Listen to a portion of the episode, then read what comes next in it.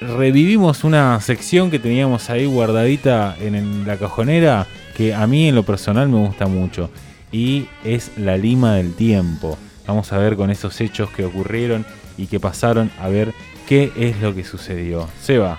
Bueno, eh, uno de los temas de, ayer, de, bueno, que va a ser de la semana seguramente, uno del tema de la semana, fueron estos dichos de, Alberto Fernández citando este, este, poema que después lo hizo canción Nito Nevia, que hablaba básicamente lo que decía que bueno, que los que los mayas venían, que los mexicanos venían de, las, va, que los brasileños venían a la selva, que los, que los mexicanos eran autóctonos y que los argentinos llegamos de los barcos. Quédate en tu casa.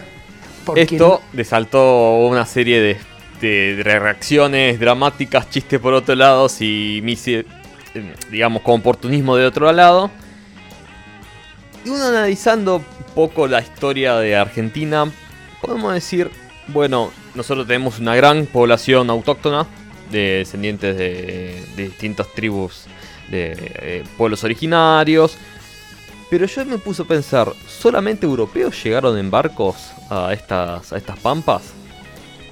teniendo aquí al lado un país como Brasil. Y se, y, siempre fue como un debate en la historia argentina. ¿Qué es lo que pasó? ¿Qué pasó con la población negra? Entendiendo nosotros siendo mucho tiempo población eh, colonia de España, que era España era una potencia esclavista, competía en su momento. En su momento estaban juntos eh, Portugal y, y España porque se habían casado los reyes. Después se separaron por esas eh, guerra de, secesión que hubo que intervino Inglaterra para separar, porque les convenía que se separaban el imperio español con el portugués. Pero eh, a pesar de ser un reino católico, ellos dijeron más, sí, vamos a tener esclavos. Si vos vas a las actas de iglesias desde 1400 que viene diciendo la iglesia católica, no, eh, Dios no ve con buenos ojos que tengan esclavos, digamos, de todos los colores. Eh, hubo esclavos de todos los colores. Hubo esclavos, cuando empezó el colonialismo acá en América, hubo esclavos nativos. Pero Paulo III, en una de sus bulas, que son como esos eh, eh, cartas que firma ante los reyes, dice, los hombres nacidos en libertad tienen alma propia y por eso exhortó a que los nativos de las nuevas Indias, como en ese momento se conocía a América, tenían que estar en libertad. Igual se conoce que hasta 1800 ah, había como eh, todavía esclavos indígenas de manera oculta, no, se decía mucho, pero había. Así que bueno, eh, nosotros pensamos que no sé, que, que la esclavitud en, por lo menos en, en Buenos Aires, habrá nacido desde el momento de la fundación siempre se entra, allá hay una discusión en lo que es la fundación de Buenos Aires, pero la esclavitud en Argentina, por lo menos en sus primeros datas, data desde la fundación de Salta, que es una de las primeras ciudades de Argentina. ¿Por qué? Porque era la ciudad que por lo menos movía el comercio de lo que era eh, el virreinato de Río de la Plata o el virreinato del Alto Perú en su momento. Salta era una de las grandes ciudades eh, que comerciaba con ganado, que tenía plantaciones y por lo tanto si había ganado, si había plantaciones, si había gente de dinero, que los que los tenían eran esclavos, eran negros. Pero que alguien tenía que laburar. Alguien tenía que laburar, alguien tenía que romperse el lomo. Entonces ese comercio de esclavos que llegaba desde, la, desde el Alto Perú fue descendiendo todo desde, desde Salta hasta Córdoba. entonces cuando se funda, se funda entre comillas, porque nació como un puerto pirata para entrar el comercio inglés, que, que en su momento cuando estaba en guerra con Inglaterra se prohibió todo el comercio inglés en lo que sería el imperio español. Escuchen y aprendan, ¿eh? ¿eh? Entran por ese puerto pirata y también empezó a entrar muy tímidamente unos primeros esclavos.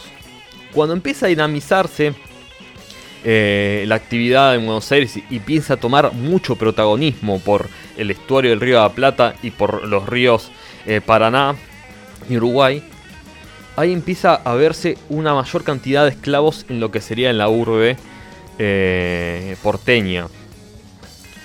Todo muy lindo, pasaban, pasaban los siglos, la población de esclavo se, se seguía creciendo hasta más o menos 1700, eh, digamos 1730 se contabilizaba en Buenos Aires unos aproximadamente 17.000 esclavos.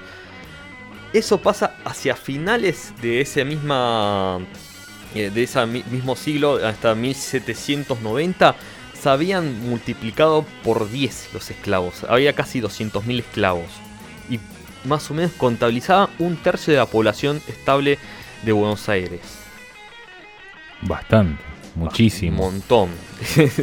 era, era tremendo la cantidad. Porque, ¿qué, qué pasaba? Se había dinamizado el comercio. Los que cargaban los, blan- eh, los barcos eran esclavos. Los que atendían a los, a los abogados, a los curas, eran esclavos. Sí. Entonces, Y además ellos empiezan a crecer como población también. Claro, porque tienen sí, hijos. tienen- sí. la, eh, está toda la denominación. Si un, ne- si un esclavo, eh, si un negro tenía hijo con un nativo era un sambo, si era con un nativo era un criollo. Bueno, bueno pasa la Revolución de Mayo. Eh, todo este movimiento eh, libertador claramente era liberal. Pero de las primeras e- edictos que se firman con, la, con el gobierno, eh, digamos, de la revolución de 1810, no se toca, no, se, no se toma el tema. Eh, es más, eh, se tenía un cierto resquemor con, con Monteagudo, que es uno de los grandes eh, patriotas de, de la primera junta, como que no lo querían, porque cuando vos lo veías y veías ves pinturas de Monteagudo, te das cuenta que es claramente eh, descendiente de, de, de- de afroamericanos, es decir, Sí, sí, sí. y entonces los demás de la Junta no lo querían a Monteaguda, solamente por el color de su piel. Después San Martín fue como revolucionario en ese, mo- en ese momento porque pe- permitió que eh, eh, afrodescendientes tengan lugar en el ejército teniendo puesto de jerarquía, siendo comandantes, siendo capitanes, que era como bastante revolucionario.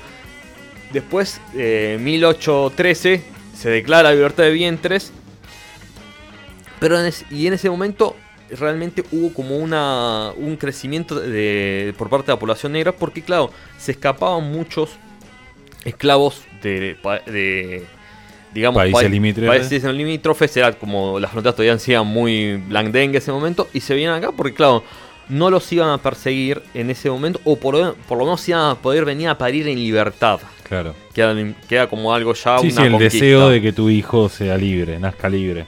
Bueno, eh, la gran población de negra iba a hacer que est- estos siempre iban a ser, como digamos, como en ese momento se lo conocía como la carne de cañón. Es decir, iban a formar parte de los grandes ejércitos que lucharon en las guerras de independencia. Iban a ir todos al frente. Iban a ser eh, los que, la primera línea, los típicos, lo que llaman la palabra boludo, se dice, porque lo que se hacía era darle boleadoras a la primera línea para eh, siempre se decía que eh, la, la primera oleada que tenía el ejército realista era, era una oleada de caballería. Y lo que hacían era revolear Para bajar los caballos. para bajar los caballos.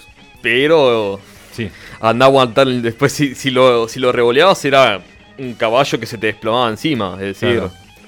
eh, la, la- digamos, la chance de sobrevivir era muy poca, pero era- se, se estilaba en la época para lo que era eh, las, las- las andadas de caballería. Van a tener siempre ese lugar bastante por debajo, relegado. Seguía habiendo esclavitud porque había nada más libertad de vientre, es decir, seguía una, todavía vigente la esclavitud. Hasta que con la llegada de Rosas al poder, Rosas vio como un sector político que no estaba atendido todavía. Entonces, él empezó a fomentar eh, esta cuestión de, bueno, vamos a incluirlo en la toma de decisiones. Hubo, digamos, eh, funcionarios negros en el gobierno de Rosas. También hubo una contradicción que seguía como fomentando en ciertas regiones de Buenos Aires como la utilización de esclavos en la plantación, hasta que en 1840 él prohíbe totalmente cualquier tipo de esclavitud, por lo menos eh, dentro de, lo que era la Confederación del Río de la Plata.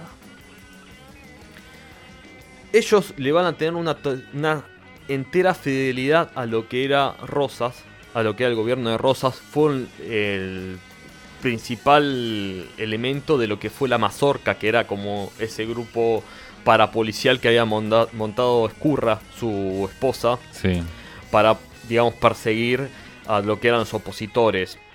Eh, se estima que eh, un tercio del ejército de lo que era el ejército de eh, la batalla de Caseros, que fue la última batalla que peleó Rosas, un tercio era negros. Bueno, se cae Rosas del poder, lo, lo sacan del poder básicamente. y empieza una nueva era, digamos, en lo que era más que nada, no solamente en la historia de, los negros en el país, sino el país entero, total, porque siempre se tiene como esa idea de como que quisieron como bajar la influencia política que se tenía esa gran población negra. Primero, sabía, como se habría prohibido todo tipo de comercio de esclavos, entonces se paró, se paró lo que sería la llegada de estos mismos de, África. Porque hay que, lo que es inmigración hay que distinguir de varios tipos. Es decir, la, inmigración, por general, de las capas, eh, digamos, de los estratos más bajos de la sociedad, si no se da como lo como la esclavitud que te los traían de un continente muy lejano, por lo general las, eh, las, capas sociales, sectores sociales más bajos, la gran mayoría son entre fronteras de países limítrofes. Entonces, si vos cortás... Bueno, es un poco lo mismo que le sucede a Europa, ¿no? Digo, Europa no tiene grandes inmigraciones. Hoy en día los transportes son distintos, digo, pero tiene mucha... Eh, mucho movimiento de gente entre ellos, ¿no? Entre... Bueno, eh, España, como tiene territorios en, en África, tiene esa región Ceuta y pasó un lío diplomático porque dieron acogieron a un, a un político, creo que sí creo que es marroquí, que el gobierno estaba persiguiendo. Y ¿sabes lo que hicieron? Levantaron toda la guardia que vigilaba la frontera, vieron que la frontera estaba abierta y se empezaron a mandar y hubo como una llegada feroz de inmigrantes a lo que era Ceuta. Bueno, ¿qué pasó entonces? Se, por lo menos se cortó el ingreso de población negra al país. Los gobiernos que sucedieron, eh, Urquiza, Mitre, empezaron como esta cuestión, bueno, eh, Argentina es un país enorme, cada vez estamos teniendo más territorio, eh, ya iba a suceder, ya pasó una primera conquista del desierto con Rosas. Sí. Ya pasó eh, un, par de guerras con países limítrofes, iba a pasar la guerra del Paraguay, le íbamos a sacar Formosa. Y está, iba a pasar lo que era la gran campaña en el desierto. ¿Qué pasó? Se iba a extender mucho el territorio. Y bueno, somos muy pocos. Creo que en ese momento eran 6 millones de personas o menos, si no me acuerdo mal los cálculos.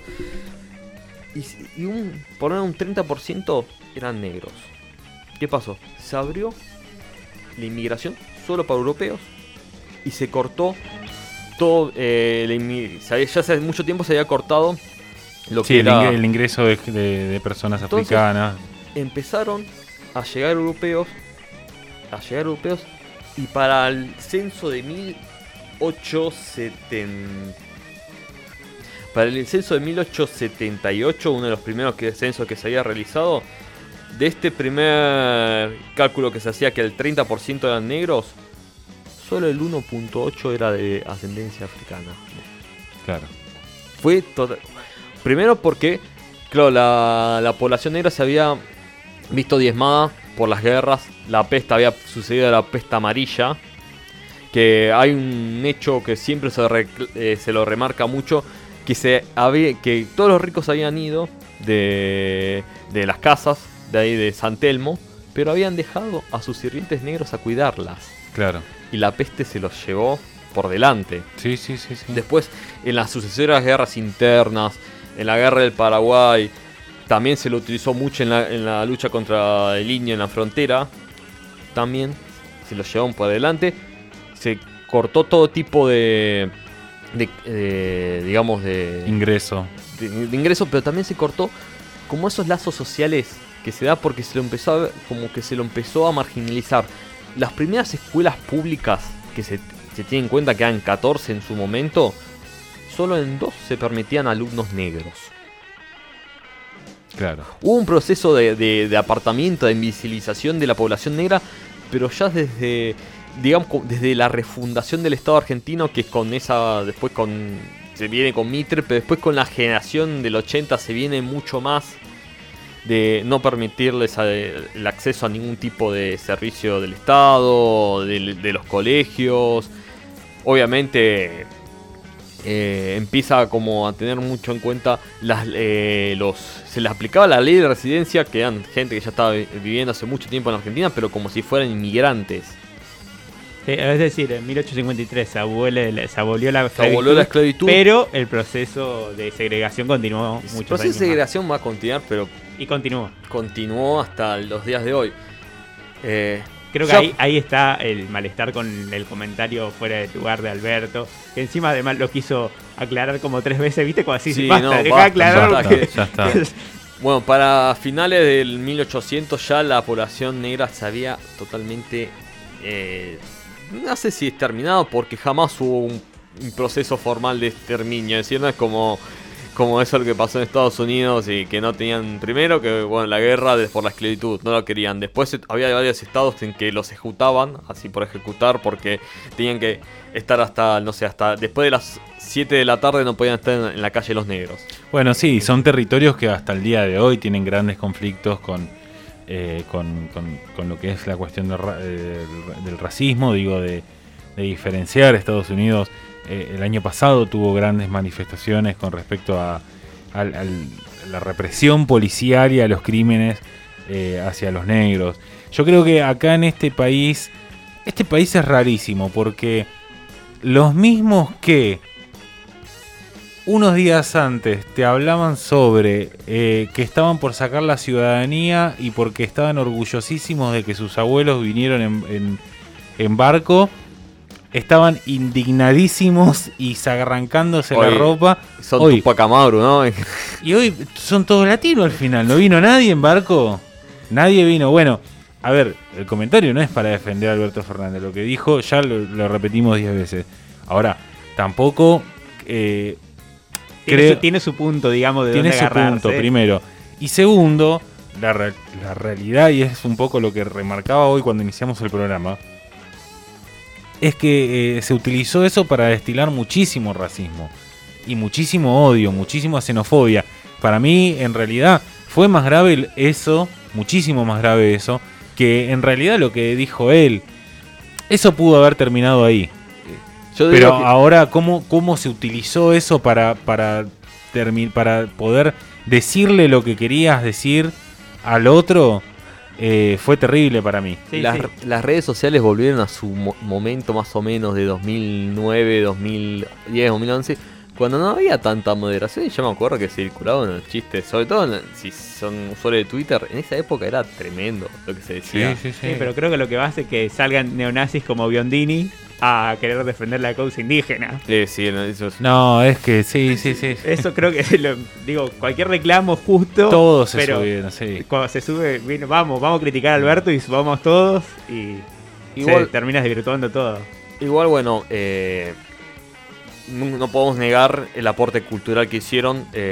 todo lo que sea murga, el candombe, que se haga en esta tierra, tiene sus orígenes. Bueno, Uruguay tiene un- una presencia mucho más. También se lo Eh, reconoce mucho en el tango. Los sí. prim- las primeras, di- digamos, las primeras composiciones que eran como así como muy rudimentarias, que tenían percusión. El tango después no, se hizo de cualquier tipo de, per- de- de percusión, pero en esas primeras, eh, digamos, canciones eh, habaneras las llamaba, tenían sus, sus percusiones y... Bueno, el, lugar de donde nace el tango también era. eh, en su momento fue ocupado exclusivamente por los negros. Digo, los negros de la boca, era- ahí vivían la comunidad. el- Claro. el- eh, la comunidad negra vivía en estos lugares. En los conventillos. claro. Exacto. Y lo que sucedió después es que durante muchos años, eh, como era como una, digamos, un, como en su mayoría población o nativos o criollos o inmigrantes europeos, se desaparecieron todas las comunidades negras en su país. Y claro, en su momento de, inmi- de inmigración, claro, era muy difícil venir acá siendo negro, venir acá porque no tenías una comunidad que, a donde puedas refugiarte, algún contacto local. No. Recién para la década de los 90 con las crisis eh, en los países africanos, que la ONU empieza a hacer como programas para que- Crisis, crisis, hambruna. hambruna, masacre, Masacres gigantes de 50.000 personas. eh, millones. Pasó sí, una de, de un 3 millones de personas que sí, no el nombre. masacradas, digo, masacre, eh, problemas de verdad. Ahí el, el territorio latinoamericano empezó a ser una opción. Sí, pero eran programas apoyados por la ONU de admitir refugiados. Argentina estuvo dentro de esos países y recién a partir de los 90 empieza a ver como de vuelta como comunidades para, digamos, hacer apoyo. Hoy se está cada vez viendo más una inmigración de los países africanos hacia Argentina. Y, y pasó recientemente, hace, un- hace un- varios años viene pasando que ellos tienen como su lugar ganado en, en 11, que son siempre las veredas, y arman su puesto ahí. Y siempre son noticias por eso, que viene cada tanto la policía y los quiere sacar y pasa esa represión tan Quieren dura. laburar, loco. Quieren darle de comer a la familia, quieren Sí, vivir, sí. vivir. Vienen de lugares muchas veces que son terribles y quieren estar acá y vivir tranquilo, nada más. ¿Y conocieron el caso ese de esa mujer que la quisieron sacar en la provincia de Salta que estaba vendiendo limones y la quisieron sacar la policía de Salta porque estaba invadiendo la, la vía pública? Bueno, sí, ocurre en, en- en- Todo el tiempo. Todo el tiempo y en todos lados. Es lamentable, la policía siempre termina siendo la guardiana de los privilegiados.